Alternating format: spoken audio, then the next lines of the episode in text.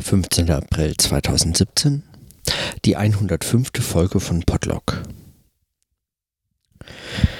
Heute möchte ich einer Spur nachgehen, die ich mir schon vor einigen Folgen gelegt hatte und der ich länger schon nachgehen wollte, nämlich der Frage nach dem, also ich, ich bin über die Frage nach der Kritik am Beispiel von Adorno über diese Frage gestolpert, wie auch zum Beispiel Hans Blumenberg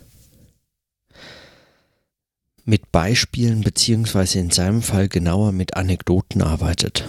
Und dazu findet sich in einem Glossar zu Blumenbergs Arbeit, in dem Buch Blumenberg lesen im Surkamp Verlag erschienen, ein Eintrag zum Lemma Anekdote. Und in diesem Eintrag, den ich schon mal gelesen hatte, aber jetzt nochmal mir für diese Spuren, für diese Spur nochmal rausgeholt habe, ist ein Text zitiert, den ich heute gerne lesen möchte. Ein Text, ähm, seine Dankesrede von Hans Blumenberg, als ihm 1980 der Sigmund Freud Preis verliehen wurde, und zwar, soweit ich das richtig sehe, von der Deutschen Akademie für Sprache und Dichtung. Und diese Dankesrede, die ist auf der Webseite auch der Deutschen Akademie für Sprache und Dichtung äh, veröffentlicht, also kann man sie nachlesen. Ähm, und ich werde sie lesen, weil ich habe sie noch nicht gelesen und habe mir das für heute vorgenommen.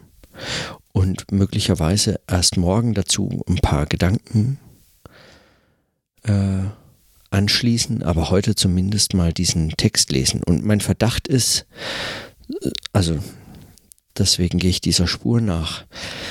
Mein Verdacht ist, dass es für meinen Podlog, für die Frage, was dieser Podlog eigentlich sein kann, eine, ja, möglicherweise eben zentrale, zentrale Kategorie ist, beziehungsweise ein zentraler Begriff Nachdenklichkeit. Eben im Unterschied möglicherweise zu illustrativem Beschreiben, zu eben dem beispielhaften Denken, der empirischen Analyse, der einfach nur der traditionell oder der klassischen oder wie auch immer man sagen möchte, der Theoriearbeit, was auch immer, wie das auch immer voneinander zu unterscheiden ist. Aber keine, also weiß ich nicht. Mein Verdacht ist auf jeden Fall, dass in diesem Nachdenken, in diesem Text über Nachdenklichkeit von Blumenberg viel drin steckt, was ich, was ich mir so mühevoll zusammen Verdachtsmomente hier. Und deswegen werde ich den jetzt lesen.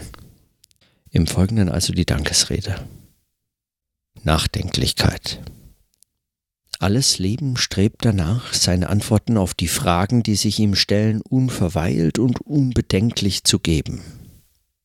Zwar ist das Schema von Reiz und Reaktion eine zu große Vereinfachung der Sachverhalte, aber doch das heimliche Ideal für die Funktionstüchtigkeit organischen Verhaltens. Der Mensch allein leistet sich die entgegengesetzte Tendenz. Er ist das Wesen, das zögert. Dies wäre ein Versäumnis, wie es das Leben nicht verzeiht, wenn der Nachteil nicht durch einen großen Aufwand an Leistungen ausgeglichen würde, dessen Resultat wir Erfahrung nennen. Dass wir nicht nur Signale, sondern Dinge wahrnehmen, beruht darauf, dass wir abzuwarten gelernt haben, was sich jeweils noch zeigt. Die riskante Unentschiedenheit vor der Alternative, Flucht oder Angriff, mag der erste, in keiner Ausgrabung jemals nachweisbare Schritt zur Kultur als einem Verzicht auf die rasche Lösung, die kürzesten Wege gewesen sein. An der Form glatter Funktion gemessen kann man das Zögern durchaus als Folge einer Störung verstehen. Ein Wechsel des Biotops oder eine Veränderung von Flora und Fauna durch Klimaschwankungen könnte die Eindeutigkeit und Vertrautheit von Umweltdaten für Verhalten getrübt, verformt, entstellt haben. Die erkenntnistheoretisch berühmte Synthese einer Mannigfaltigkeit von Empfindungen wäre dann aus dem Mangel an Deutlichkeit, aus der Entfremdung der Umwelt hervorgegangen. Im Zögern steckt keine Funktionslust, aber im erzwungenen Aufschub der Aktion könnte Lust am Zögern gefunden worden sein. Jedes neu gewonnene Stück Geborgenheit hätte erlaubt, den Spielraum für solchen Lustgewinn zu erweitern. Das Leben verlangt Zweckmäßigkeit, doch seinen Günstlingen gewährt es das Erlebnis der Zweckfreiheit. Daraus wächst jede Kultur. Noch in ihren primitivsten Äußerungen, dem Schmuck, dem Ornament, auf Nutzgerät, ist der Gestus des Gewinns von Zweckfreiheit, von suspendierter Ökonomie enthalten. Aus dem Zögern als momentaner Ratlosigkeit, als bloße Ausnutzung eines Aufschubs, kann Zuständlichkeit werden, die einen anderen Lebenswert als den der Abwägung von Optionen hat. Für diesen Lebenswert erscheinen die sprachlichen Äquivalente weithin als abgenutzt. Etwa jene Beschaulichkeit des Alters, von der man einmal sprach und in der es nicht darauf ankommen sollte, etwas zu beschauen, um mit ihm fertig zu werden. Auch Nachdenklichkeit genießt nicht das Wohlwollen der Zeitgenossen, die Entscheidungsfreudigkeit zumindest verlangen. Nachdenklichkeit gilt als unziemlich müßiger Zeitverbrauch. Denken und Denken über Denken mag eine Fachkompetenz verleihen. Nachdenklichkeit wird von keiner Profession oder Disziplin als ihr Teil beansprucht.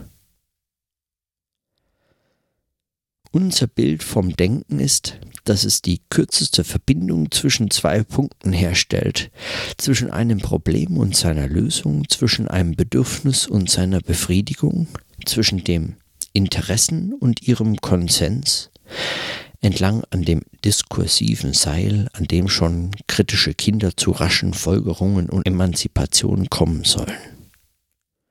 Der Nachdenkliche genießt allenfalls Nachsicht, Resultate werden von ihm nicht erwartet, wenn er sich erhebt. Es regt niemand auf, was er tut oder vielmehr nicht tut, am wenigsten ihn selbst. Eine der Beschreibungen von Nachdenklichkeit lautet, man lasse sich durch den Kopf gehen, was und wie es gerade kommt.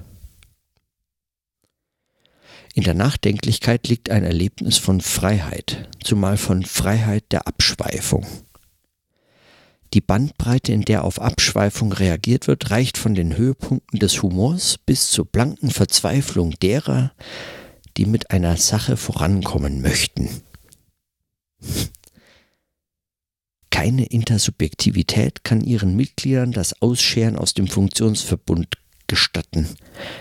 Der Exkurs beansprucht Freiheitsgrade, die man sich im Diskurs der Denkvermögen nicht leisten kann. Dialogstrategien überlassen keinen seiner Nachdenklichkeit. In ihr nämlich wäre erlaubt, dieses für jenes hingehen zu lassen, die Stränge der Kontrolle zu lockern und dafür der Größe der Fragen kein Maß anzulegen. Ob über den Sinn des Lebens ein Denken nach Regeln der Kunst möglich ist, lässt sich bezweifeln. Nachdenklich wird man darüber sein dürfen, ohne je eine Antwort, auch nur einer unter vielen, vielleicht vielen möglichen und schließlich doch nicht möglichen näher zu kommen. Philosophie gilt als methodische Disziplinierung solcher Fragen, im Grenzfall als deren Verbot wegen erwiesener Unerreichbarkeit ihrer Antwort auf zuverlässige Weise. Geregeltes Denken erscheint weit entfernt von bloßer Nachdenklichkeit. Aber viele Figuren der Philosophie sprechen gegen diese Trennung. War Sokrates ein Denker im Sinne solcher Strenge? Sein Ertrag wäre dann der dürftigste aller möglichen gewesen. Was konnte damit gewonnen sein zu wissen, dass man nichts weiß? Und was damit sogar die anderen, die sich im Besitz von Wissen glaubten, ironisch hereinzuziehen oder hineinzutreiben in die Ratlosigkeit. Es sei denn, man versteht dies als Zurückführung des Denkens auf die Nachdenklichkeit, als seinen Ursprung und Boden, den es zwar verlassen, zu dem es aber auch immer wieder zurückkehren muss. Man mag dies den Boden der Lebenswelt nennen.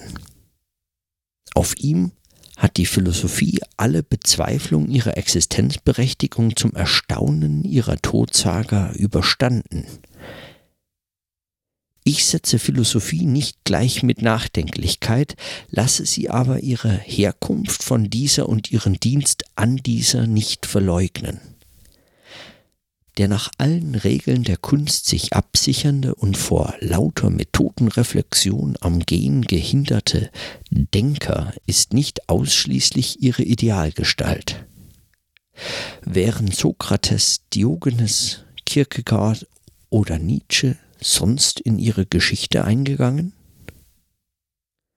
Sokrates hat im Kerker vor seinem Tod zu den Fabeln des Aesop gegriffen, die den Griechen von Kindesbeinen anvertraut waren. Dieser winzige Zug ist ein Hinweis, dem ich für einen Augenblick nachgehen möchte. Die äsopische Fabel ist ein Gebilde von großer und doch kunstvoller Einfachheit. Ich gebe ein Beispiel.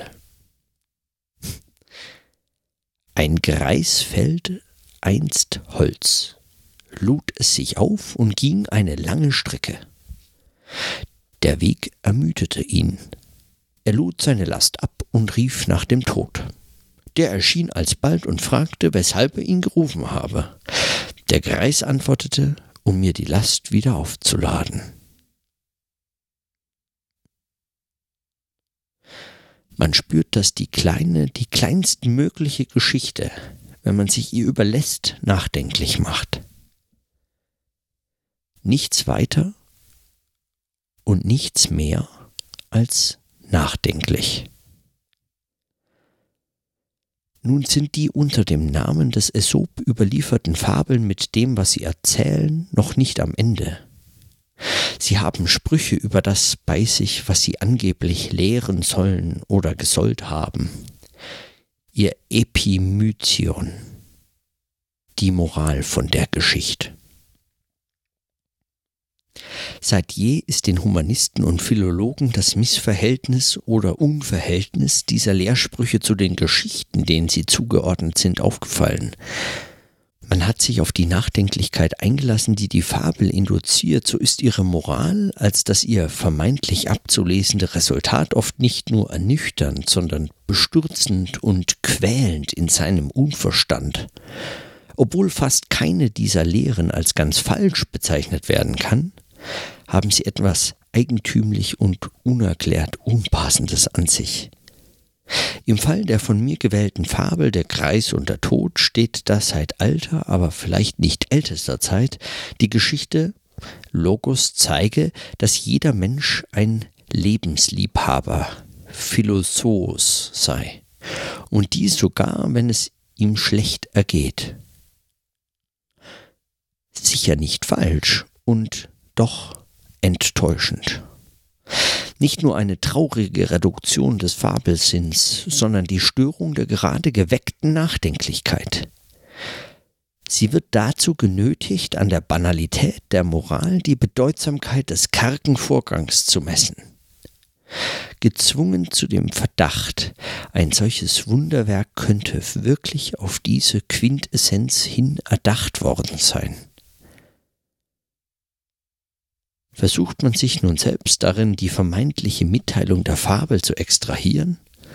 So bemerkt man schnell, dass jeder Satz, den man hier spricht, die Tiefe dessen verflacht, was nur in der Nachdenklichkeit umfasst, nicht erfasst werden kann.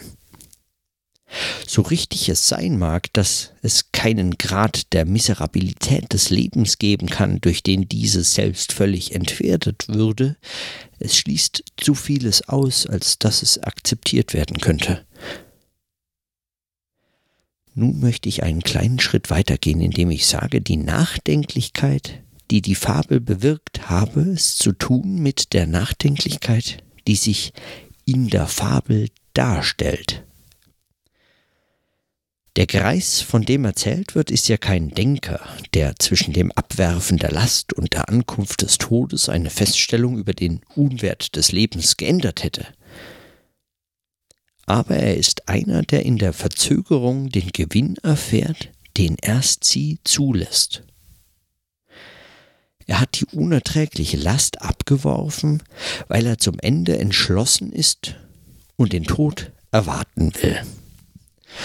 Doch das Abwerfen der Last gewährt ihm den Aufschub, Atem zu holen, sich umzusehen, die unter der Bürde unbeachtete Welt noch einmal anzublicken, um nun wahrzunehmen, was der Preis für die Endgültigkeit des Loskommens von der Last sein würde.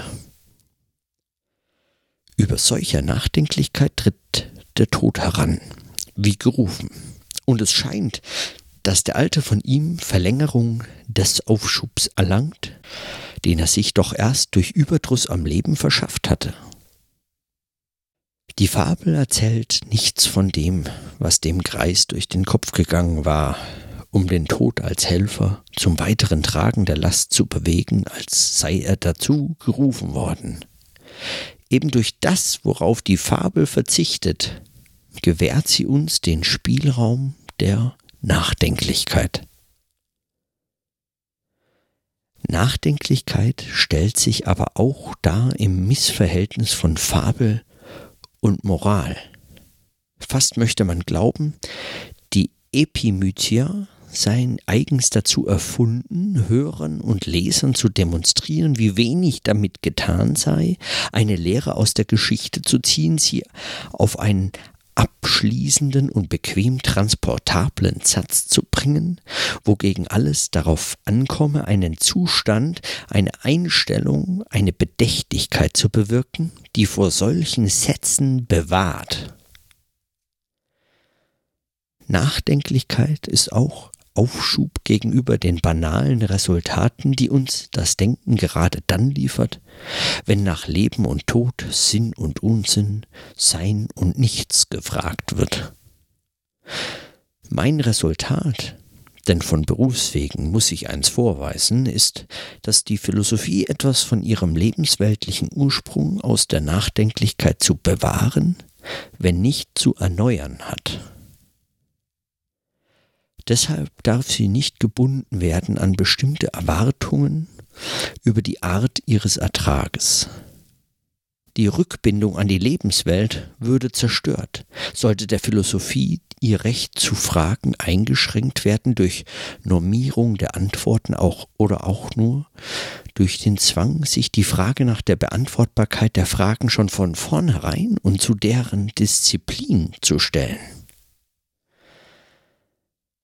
Die Philosophie vertritt nur einen allgemeinen Befund an jeder Kultur, den der Ununterdrückbarkeit ihrer elementaren Bedürfnisse und Fragen durch deren vermeintliche Überwindung.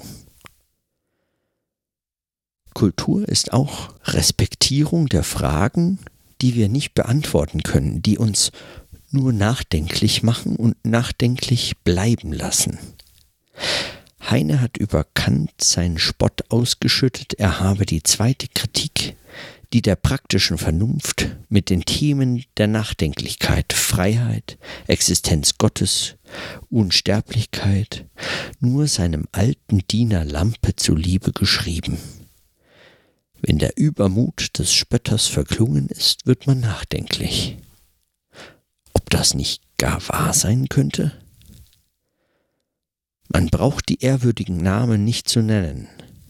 Lebensweltlich wollten und wollen wir wissen, woran wir sind. Und obwohl wir inzwischen sicher sein müssen, dass darauf keine Antwort zu formulieren und formulierte Antworten nicht durchzusetzen sein werden, lassen wir uns doch zum Verzicht nicht leicht, nur zeitweise, nur im Vertrauen auf Antwortersatz bewegen.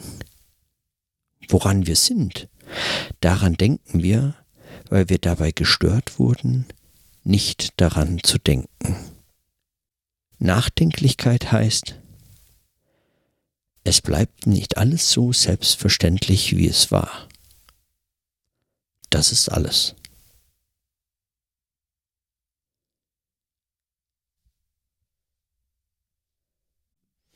Krasser Text. Heilandsack. Ein unglaublich guter Text.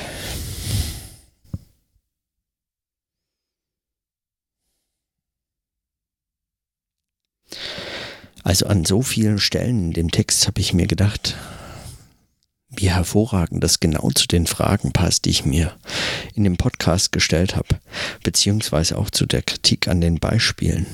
Also zu dieser Verdinglichung und dem das Ganze auf eine Formel bringen. Da, da drin steckt nochmal ein Gedanke, der sagen, den Verdacht gegenüber den Beispielen und illustrativen Verwendungen von Anekdoten äh, stärkt, aber nochmal dem eine ganz andere Dimension gibt, nämlich eben die Kritik an der Moral von der Geschichte. Also diese Sentenzhaftigkeit oder dieses äh, alles auf einen Sinnspruch oder überhaupt auf sein, seine Quintessenz oder sowas bringen zu wollen. Hm. Ha. Und dadurch, dass ich das jetzt heraushebe, passiert mir fast sowas wie mit diesem Text wie an diesen Beispielen. Und auch interessant eigentlich, wie er diese Geschichte, diese äsopische Fabel von dem Greis und dem Tod diskutiert und nochmal anders erläutert und in dieser Erläuterung, also in dieser Beschreibung dessen, was gerade nicht erzählt wird in dieser Fabel, darauf hinweist, was die Fabel erzählt, wenn man die Moral von der Geschichte ignoriert. Damit aber sowas wie eine Moral von der Geschichte gibt. Das ist echt schräg.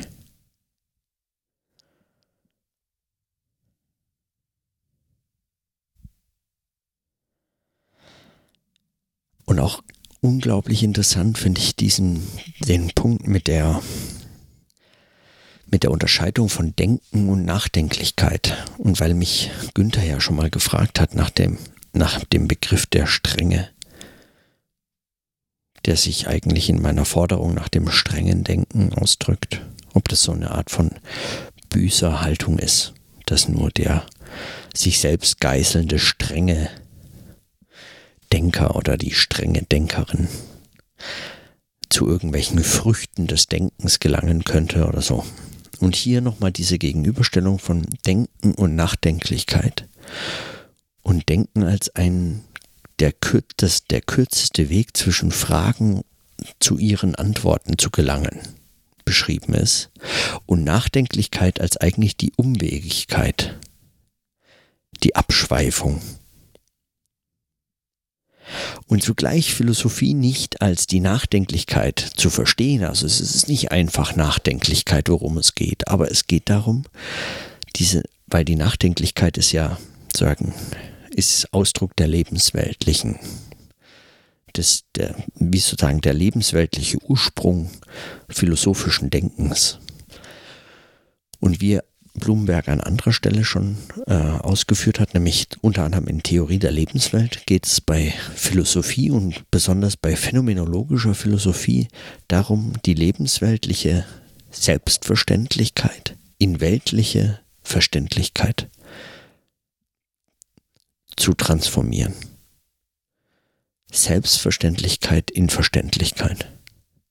Und das beschreibt eigentlich diese Reflexionsbewegung des Denkens. Zugleich aber, und das ist also phänomenologisch so weit wie möglich eben eigentlich dialektisch gedacht, zugleich beschreibt er hier in dem Text über Nachdenklichkeit die Aufgabe der Philosophie, diese Nachdenklichkeit zu erhalten, ja vielleicht gar zu erneuern.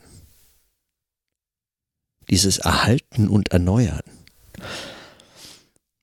erinnert mich zumindest, oder ich möchte es darin lesen, wie auch immer, ob ich kann oder nicht, mir egal, an die äh, Doppeldeutigkeit von dieser dialektischen Figur des Aufhebens, des Aufbewahrens und Aufhebens im Auflösen.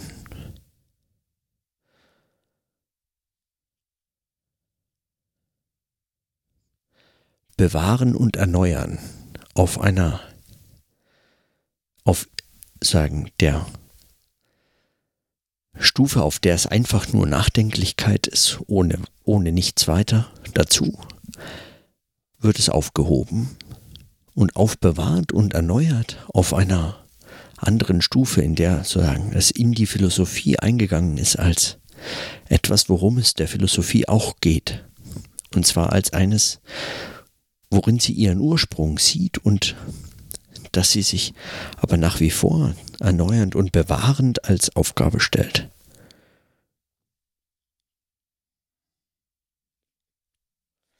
Und auch dieser Aspekt der, der, des Aufschubs, der Gewinn von Reflexions, der Reflexionsgewinn eigentlich oder dieser Durchzögern. Und Gewinn hier in dem Fall sagen kontraökonomisch gedacht. Eben gerade nicht ökonomisch. Entstanden aus einem fast schon aus einem Ausversehen, aus einer Schlechtanpassung an die Umwelt. So dieser bei Blumenberg oft zu findende biologistische, äh, biologistisch-anthropologische ähm, Versuch, menschheitsgeschichtlich dieses Denken nochmal anders zu formulieren. Wobei ich mir nicht ganz sicher bin, ob man das nicht am klügsten eigentlich als, als eben selber nur als Anekdote versteht. Also ich habe wenig Neigungen, solche biologistisch-anthropologischen Metageschichten immer für bare Münze zu nehmen. Und deswegen lese ich die bei Blumenberg, weil sie mir am, also die, die sind mir am ersten skeptisch, lese ich die selber wie Anekdoten, so wie er die Geschichte des Lachens der Trakerin oder was auch immer er als Anekdote vorbringt, er, erzählt und diskutiert so auch, nämlich einfach diese biologistischen Theorien in Anführungszeichen.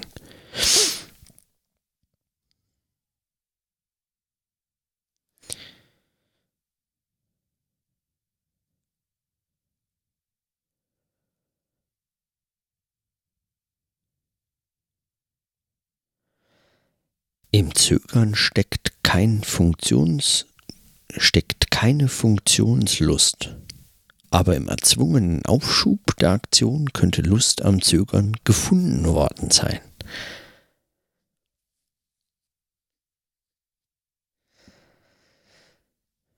Diese Lust am Zögern und der Gewinn von Zweckfreiheit von suspendierter Ökonomie. Also interessant finde ich, dass er an der Stelle den Gestus des Gewinns von Zweckfreiheit, von suspendierter Ökonomie zusammenhält. Also eigentlich es im selben Satz in so eine ganz extreme Engführung bringt.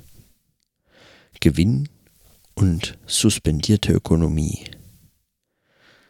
Das erinnert mich an den Aufsatz von, ähm, von Harvey jetzt in der letzten Folge zum anlässlich des 150-jährigen Erscheinungsjubiläums des Kapitals. Äh, Im Deutschlandfunk gab es einen Aufsatz ähm, zu Wert und weiß der Geier, äh, habe ich vergessen.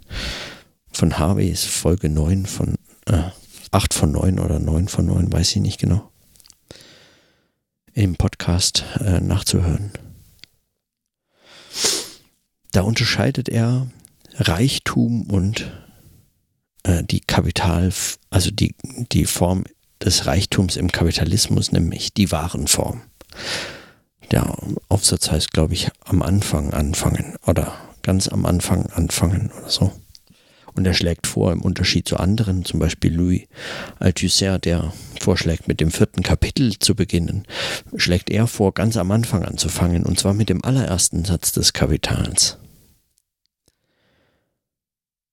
Und da geht es nämlich um die Unterscheidung von Ware und Reichtum. Und dass damit sogar das ganze Thema eigentlich gelegt worden sei, so Harvey, dass die, dass die, dass der Reichtum eben nicht zwingend in dieser Form wie er im Kapitalismus vorliegt, vorliegen muss. Und dieses, diese, Untersche diese Unterscheidung von Gewinn, Verlust, diesem ökonomischen, dieser ökonomischen, kapitalistischen Unterscheidung im Unterschied von der, von dem, von dem Begriff des Reichtums in dem Fall. So ähnlich sehe ich diese, also es ist beides ökonomisch natürlich, also oder würde ich zumindest denken bei Marx und auch bei Harvey. Aber so ähnlich verstehe ich diese Engführung hier von dem Gestus des Gewinns von Zweckfreiheit und von suspendierter Ökonomie. Und die Beispiele auch Schmuck oder Ornament auf Nutzgerät aus dem Zögern als momentaner Ratlosigkeit, als bloße Ausnutzung eines Aufschubs kann Zuständlichkeit werden, die einen anderen Lebenswert als den der Abwägung von Optionen hat. Es sind einfach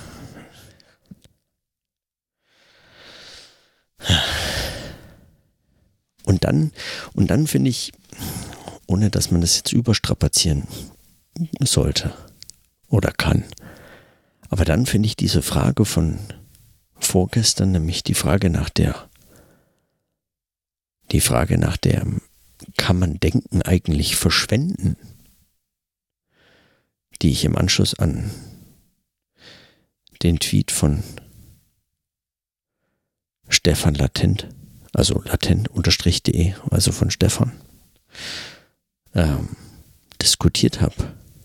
Oder mir nochmal selber gestellt habe. Und er hat jetzt auch im Nachhinein nochmal gesagt, er findet es eigentlich immer noch nicht so wahnsinnig spannend, diese Frage nach der Verschwendung und hätte sich mehr erhofft auf, dass ich doch über Bühnengeilheit oder sowas spreche, aber darüber vielleicht ein anderes Mal, weil es interessiert mich immer noch nicht und nicht Weiß nicht, ob das überhaupt ein Thema ist, dass es mich nicht interessiert, aber in dem Fall egal.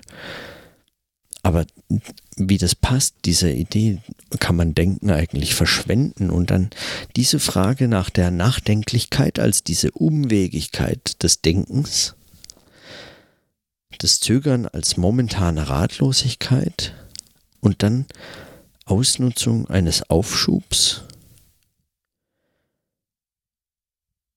die zur einem anderen Lebenswert führt als den der Abwägung von Optionen.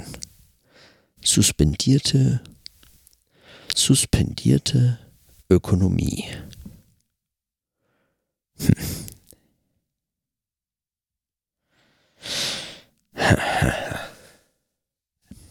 Und dann auch die Unterscheidung von Philosophie und, und methodischer Disziplinierung von Fragen der Zurichtung, des, der Nachdenklichkeit zum Denken, sozusagen.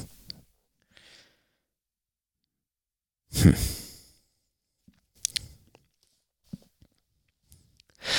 Okay, das Thema finde ich jetzt ja wirklich großartig. Heute ist es spät, deswegen belasse ich es einfach mal bei den kurzen Überlegungen. Es wird mich sowieso weiter verfolgen. Also das Thema bleibt mir sicherlich für das ganze Jahr. Immer mal wieder. Nachdenklichkeit heißt, es bleibt nicht alles so selbstverständlich, wie es war. Das ist alles. Das ist ein guter Schlusssatz.